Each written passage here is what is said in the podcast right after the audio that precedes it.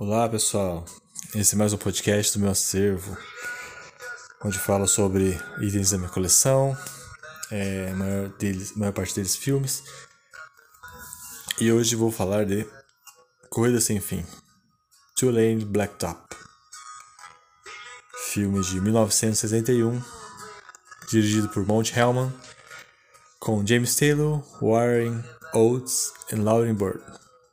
E também Dennis Wilson, é bom destacar. Que eu tava lendo aqui a, atrás do DVD, não tá o nome do Dennis Wilson. Até que você descobre que Dennis Wilson é da família Wilson, é, dos Beach Boys, irmão do Brian Wilson e etc. É, esse final de semana eu revi Corrida Sem Fim, que é, faz jus ao título, né? Tipo, o, o, o, a corrida que acontece faz, é, tipo, realmente não tem um fim. É, e a tradução brasileira desse título, que em inglês chama Two Lane Blacktop, muito difícil. Como que você traduz Two Lane Blacktop para um filme comercial? Como se vende esse filme, né? Então, Corrida Sem Fim faz sentido, porque eu acho que o uh, sei lá, talvez as pessoas, os responsáveis né, na tradução, na, na, divulgação do filme no Brasil, assistiram o filme e o jeito que o filme termina. E, e o filme em si, né, tipo. É, você fica. É, sei lá. Meio que sem compreensão. É um filme bem difícil. Bem. Sei lá. Se você, jovenzinho, gosta dos anos 70, quer mergulhar no filme da nova Hollywood, putz, tantos filmes bons da nova Hollywood, Taxi Driver, sei lá, é, Os Treinos Ninho, é, aí você até se engana pensando que Rock Balboa, o Rock, o primeiro Rock é de, da nova Hollywood, e se empolga e assiste os filmes do Milos Forman, Hair, é, mas Coisa Sem Fim tá, é aquela nova Hollywood, tipo, mais pro Sem Destino, sabe? Porque Sem Destino é um filme muito famoso, muito referenciado, mas que eu acho que não, é, não foi tão assistido como, como ele é mencionado. Porque é um filme também muito difícil, muito diferente de tudo, muito. É, chocante, né? Quando eu fui ver Sem Destino pela primeira vez, Easy Riders, eu parei no meio e, tipo, com 20 minutos, meia hora de filme, não. Não, não é pra mim, não. E só anos depois, quando eu já lendo, depois, durante o livro que eu tava lendo, que era o Easy Riders Raging Bulls, é, como a geração Sexo, Drogas e Rock and Roll salvou Hollywood, né, que é um bom título, no Brasil. Enquanto eu li esse livro, eu parei, beleza, vou dar mais uma chance para Easy Riders e assistir e, sei lá, depois que você enfrenta o filme, vale a pena. Mas não, não é um filme fácil para qualquer um e acho que Coisa Sem Fim não é, não pretende ser tão chocante quanto foi Easy, Easy Rider. Não, não, não tem drogas, não tem sexo, violência. Talvez coisa sem fim não tenha nada tipo de realmente atraente assim para de envolvente, de que chame a atenção para um filme da nova Hollywood ou que chame a atenção como filme em geral. É, tipo, é só sobre carro e sobre uns caras e carro e, e sei lá, é é louco isso, né? Como que Monte Hell, um diretor de coisas sem fim, ele, ele tirou todos os elementos, sei lá, pop do filmes da época, do que poderia ser legal e, e deixou só a essência, sei lá. Tipo. É, as pessoas que reclamam, ai, profundidade de personagem, cadê a profundidade de personagem? E aqui, tipo, não tem nada de profundidade de personagem. A não ser o único personagem que realmente tem muita ambiguidade. É o que é o personagem do Warren Oates. E um pouquinho da Lori Bird também. Eu acho que dá pra ver umas camadas. Todos eles.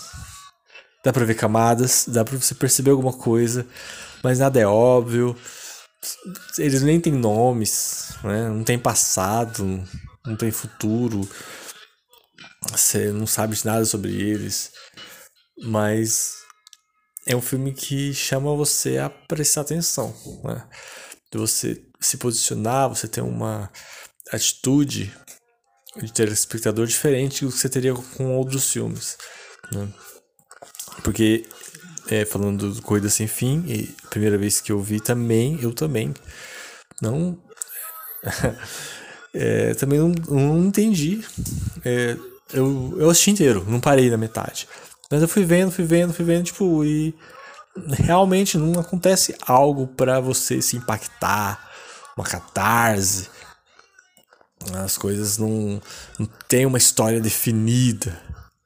Você acompanha a história, aquilo que você vê, você vai acompanhando, você vai construindo a história junto. Você vai é, pegando elementos, coisinhas que acontecem vai tentando conectar uma história. Hum, você tem que ter essa disposição para fazer isso, entendeu? E eu acho que no meu caso, o que ajuda você, o que me ajudou é de fato é a crítica, sabe?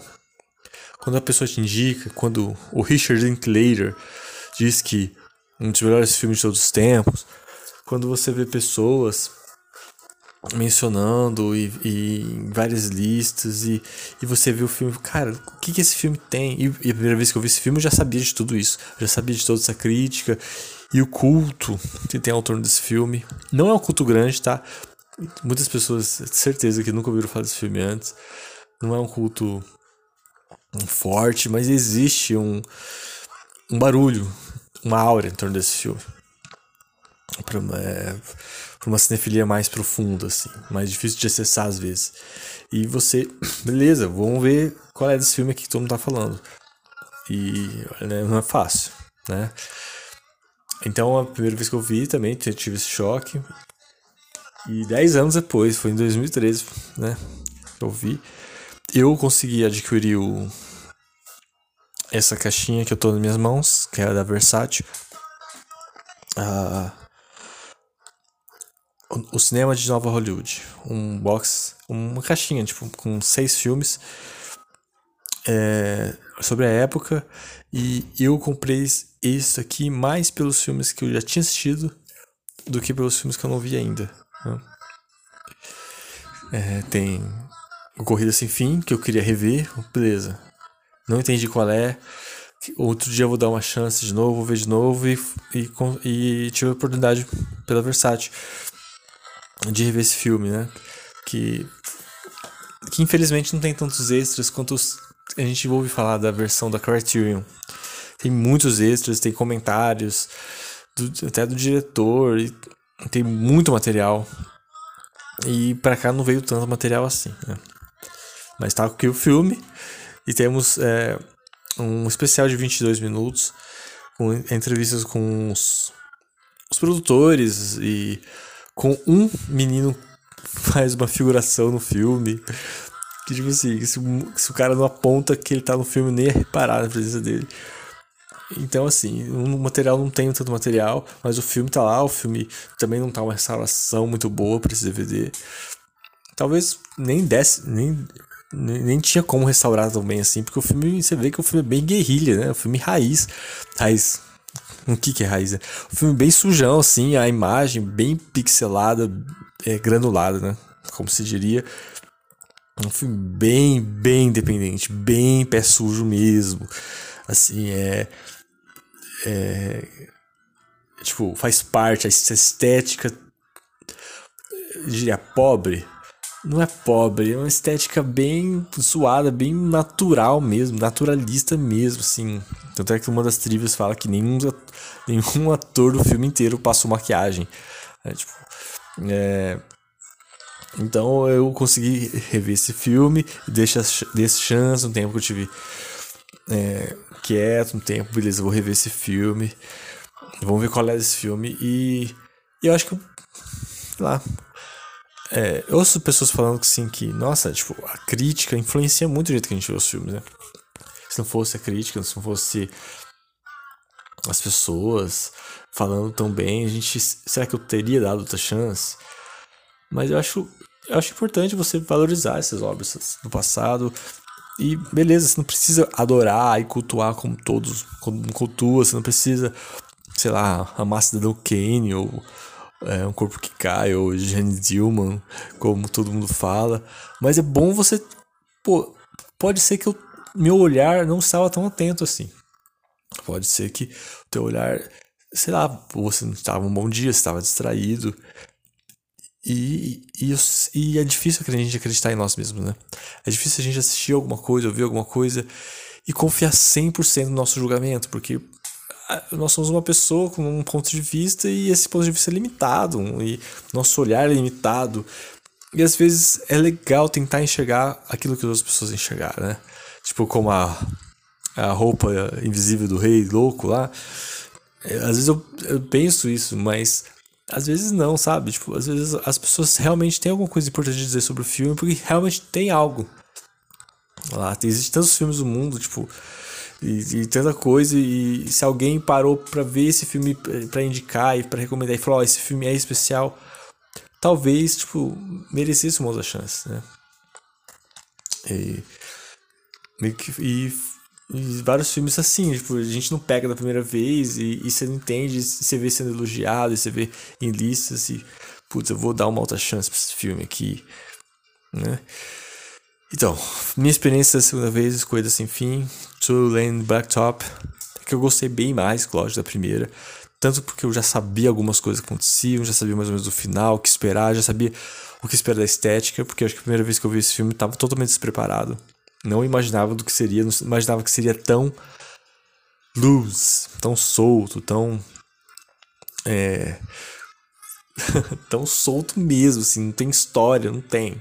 Tem uma historinha lá, tem. Que é a corrida. Mas. Tipo assim. É muito engraçado. Tipo, é engraçado, não é engraçado, mas é interessante. Você. A primeira vez que você. Tipo assim, as coisas acontecem não se dá muita ênfase em nada, sabe? Se você não estiver assistindo e construindo o filme, você não vai entender. Por exemplo, a primeira vez que mostra a Laurie Bird, mostra a, a câmera tá no, no bar e mostra, tipo, uma pessoa. Às vezes você, pode pensar, quem é essa pessoa? Tipo, pode nem dar atenção, porque tá os dois atores principais na mesa do bar, tomando café da manhã, e de longe tem um. No vidro, atrás do vidro, tipo, na calçada, a menina sai do carro com uma bolsa. E como eu já tinha visto o filme, eu já sabia que aquela pessoa seria uma pessoa importante no filme, né? Mas quando você não vê o filme, você não tem nem ideia. Quando você não sabe de nada, você não tem nem ideia. Então você não repara nessas coisas. Mas um negócio simples como esse, a primeira vez que a personagem aparece na tela, tá aparecendo tão no fundo que talvez você passe desapercebido. Mas ela, lá do fundo você vê ela tirando a mala de um carro, colocando na mala, a mala no carro do, dos dois. Dos dois. Do motorista e do mecânico, né? Que é o Chevy 55, que você vê desde o começo do filme. Então você vê ela fazendo isso e ela entrou no carro. E os caras saem do bar, do restaurante, entram no carro e, tipo, como se nem notassem a presença dela. Ela continua lá atrás e eles dirigem e vão embora, tipo, não perguntam quem é você, não perguntam de onde você veio, não falam, sai do meu carro, não falam nada. Deixam ela lá. e, tipo, sei lá, esse é o espírito do filme. Isso resume muito o filme, né? As coisas acontecem, estamos aqui, tipo, de boa.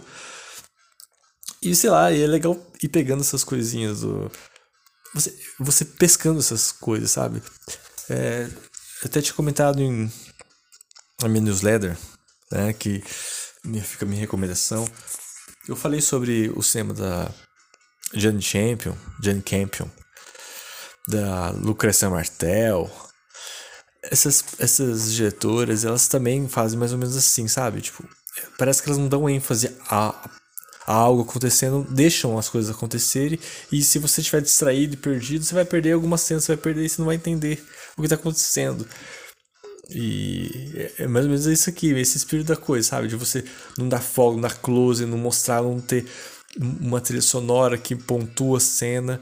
Você deixa a câmera lá, a câmera acompanha, lógico, tem um corte, tem uma direção. Porque a câmera acompanha a garota saindo do carro, entrando no outro. Mas se você, tipo, estiver meio distraído e você vai pensar que é um figurante, sei lá. E aí a menina entrou no carro deles. Aí, tipo, se você, tipo, com 10 minutos de filme, você pode pensar: essa menina já apareceu antes? Eu não reparei. Tipo, ela já era amiga deles antes. O que ela tá fazendo aí? E aí, tipo, você vai assistindo, sabe? Tipo, e vai, deixa o barco, o barco seguir, e, tipo. E. É, sei lá, tem filmes que se, se você estiver distraído, o filme te puxa, te dá um grito, um barulho, alguma coisa, te chama, um corte, uma sequência. E esse não é o tipo de filme assim, né? É um filme que, sei lá, que melhora muito numa reassistida, né? Melhora muito numa segunda vez, né? É, tanto é que na época foi fracasso mesmo, tipo, foi, não foi reconhecido. E demorou muito para ser relançado, né? Sair em DVD. Só em 2007 a Criterion lançou, porque, tipo, tinha um trave burocrático por causa da música do The Doors que tá no filme. E, e as músicas, tem, tem uma trilha sonora boa, tipo, tem várias músicas do filme tocam. Incidentalmente, não está no filme, tipo, não é. É tipo, toca, tipo, nas. nas, diegeticamente, né? Como se dizem.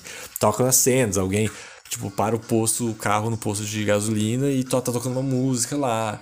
E alguém passa em algum lugar, o carro tá tocando outra música. Bem incidental, assim, bem incidental que fala, diegético, né? Sei lá. Assim, é, você, tipo, não se dá em fazer a música. E por acaso tinha uma música lá, ou por acaso, ou intencional, né? Não, dá pra dizer que é por acaso. Claro que não é por acaso, né? eles fizeram o contrato com o Doors para lançar o filme, só que o contrato não abrangia o lançamento de home video, né? E, então teve esse entrave com The Doors depois que lançaram. Então imagina o filme, sei lá, parar tanto tempo e. E talvez um, as pessoas não tinham tanto acesso e talvez tinha criado esse mesmo, essa mística. Que filme é esse, né? Tipo, que filme é esse com James Taylor, né? Um cantor, um astro pop, o Dennis Wilson, que, que morreu, tipo, 10 anos depois do filme lançar, Laurie Bird, que se suicidou em 79, do Warren Oates, que é um character actor, que fez muita coisa, trabalhou demais, só que, tipo, aqui ele tem um destaque muito grande, talvez que ele nunca teve em outros filmes antes, né?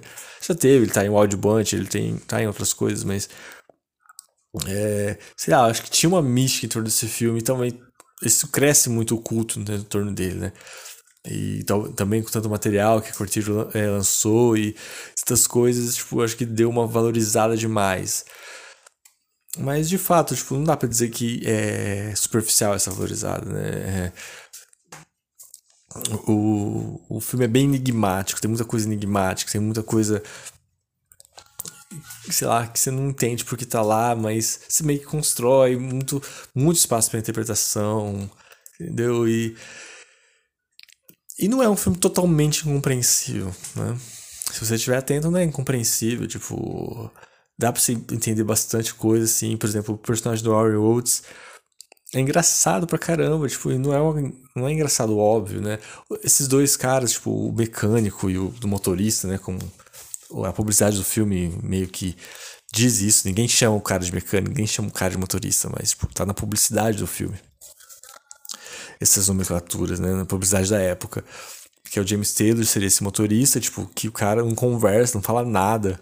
Sei lá, é, tipo, até com, se comenta, né? Tipo, um personagem totalmente bressoniano, né? Me lembra muito o, o filme do. que eu vi mais recentemente, do Jean-Pierre Melville, aqueles personagens da Dona Delon, do samurai, calado, tipo, concentrado. E o filme, tipo assim, ele é bem bobão, né? O filme, ele, não, ele não é um cara, tipo, um samurai estoico pra caramba. Ele é um cara bobão, porque ele vai puxar assunto com a menina, que ele gosta da menina, e ele não consegue puxar assunto com ela. A menina fala, mano, você tá me entediando, vai, cala a boca. E ele fica meio sem graça, entendeu? Tipo, mas, e, na hora, e ele é fominha pro dirigir, ele não deixa ninguém dirigir mais o carro dele. Ele. Ele. É, tipo. Ele concentrado pra caramba no que ele faz e tudo. E o mecânico também, com um cara bem calado, mas ele é um pouquinho mais sociável, ele acaba ficando com a menina. E acaba, tipo, é, sei lá, tendo seus momentos, né? Pequenos momentos mais descontraídos, mas também, tipo, super concentrado no que faz e em dirigir, em falar de carro e. É os caras bem enigmáticos, né? E, tipo, e tem uma onda também naquela época de Hollywood. Não Hollywood, nos Estados Unidos, não sei lá, essa onda beatnik, né, hippie, de você sair por aí e só sair por aí, só dirigir. Né? E o filme tem muito essa filosofia, tipo, de, sei lá, larga tudo e vai, sabe? Você não tem passado, não tem nada, não tem história que se dane. Olha, a gente tem 300 dólares para correr e 20 dólares para gastar. Eles falam isso no filme. É essa cultura, tipo, correr é preciso, dirigir é preciso, viver não é preciso. Os caras não têm vida, os caras não, têm roupa, não troca de roupa. Os caras comem, beleza, eles param no restaurante e comem. E, tipo, meio que tem uma hora que a menina sai para mendigar e pedir dinheiro pros outros na rua. Sei lá, fico me perguntando assim, se aquelas pessoas que ela pede dinheiro na rua são pessoas, tipo, reais, não são atores nem figurantes, porque dá muita impressão, porque a câmera tá longe, ela sai na calçada e, e fica pedindo dinheiro para elas. Então esse espírito, esse, esse é o espírito da coisa, tipo, é de vamos viver aqui nossa vida e eu vivo em função do carro e de viajar e, e alguém diz também no filme, nunca nunca não existe rápido o suficiente. Tipo, sempre dá para ir mais rápido, sempre dá para ir mais longe, mais rápido. E, sei lá, é muito louco isso, né? e a própria corrida do título, que eu tô falando dessa corrida e não explico, que é quando o personagem de James Taylor é, entra em um acordo com o personagem do Warren Oates de fazer essa tal corrida sem fim, né? Tipo, que tá no trailer, esse trailer tá no, nos extras do DVD, a tal corrida para Washington, tipo, eles estão lá no sul, sudoeste dos Estados Unidos e vão lá para Washington. É, tipo, nessa tal corrida sem fim, né? É, sem fim porque, tipo, meio que parece que não tem uma conclusão, parece que não chega um fim, sei lá, eu não consigo nem explicar, não tem spoiler esse filme, gente, pelo amor de Deus, esse filme não dá para estragar esse filme, você tem que assistir. Não tem como estragar esse filme, tipo, mas meio que essa corrida não tem realmente um fim, você não vê o que o, o sei lá, como acaba, como termina, mas enfim, o, o personagem do James Taylor, desse carro, Chevy 55, que corre muito mais, que corre pra caramba, ganha todas as corridas que a gente vê correndo, né? Claro, a gente não sabe se ganha todas mesmo. E ele podia passar o personagem do, do GTO, que é o Warren Oates dirige um GTO, GTO no filme, tipo um carro esportivo. E ele tipo, para enquanto o, personagem do Warren Oates está no, conversando com a polícia, o cara do James Taylor volta e, tipo, meio que ajuda ele a se livrar da polícia. E, tipo, bom, vamos comer um pouquinho, vamos jantar. E meio que eles não estão mais nem aí pra corrida, sabe? Eles não, nem ligam mais para isso, tipo. Eles só querem correr, só querem, tipo, disputar. E, e aí o carro do, do Oates meio que quebra. Eles falam, não, a gente dá uma carona, a gente leva um mecânico, não sei o que lá. Os caras, eles nem fazem questão da corrida mais. Eles só querem, tipo, ajudar o outro cara a correr com o carro mais longe, porque não vai ter graça para eles. Tipo, o cara meio que parar no caminho, entendeu? E é isso o filme. é, é, sei lá, um filme bem místico, assim, tipo, misterioso e. E tem essas, essa trilha sonora que.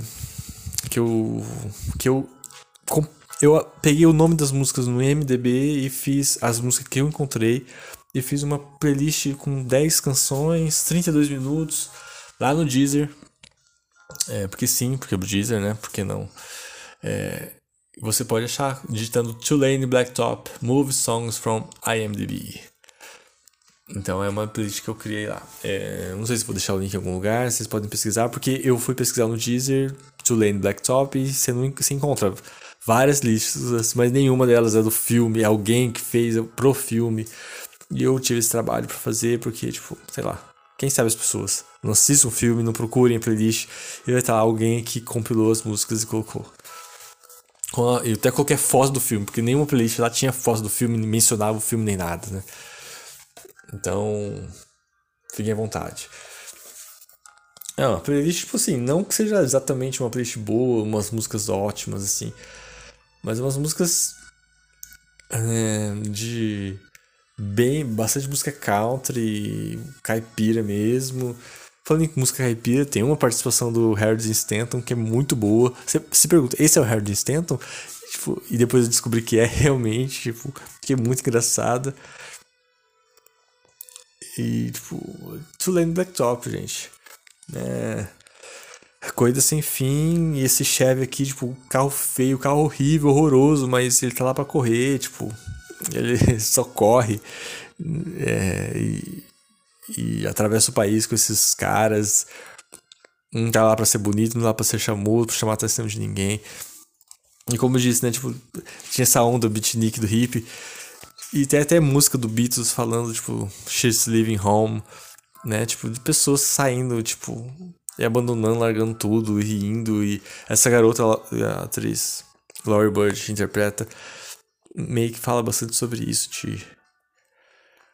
E, sei lá, e você assistindo o filme fica a sensação, tipo, que da hora, né? Que legal, tipo, você, você não vai largar tudo e sair, mas se você vê um filme sobre isso, você meio que, tipo, né, toma isso como você, para você, você meio que, é que vive por essas duas horas, esse momento de, de essa vida sem rumo, né? Esse filme merecia muito mais título sem destino do que o outro filme, né? Outro filme é sem destino é só tradução, né? Porque é Easy Riders, que está o caminho fácil, os caroneiros fácil, da facilidade, né? É que nada é fácil, tipo, nesse caso aqui. E é isso, gente. É... Espero que tenha gostado, espero que assistam um filme e e valorize as coleções pessoais de vocês.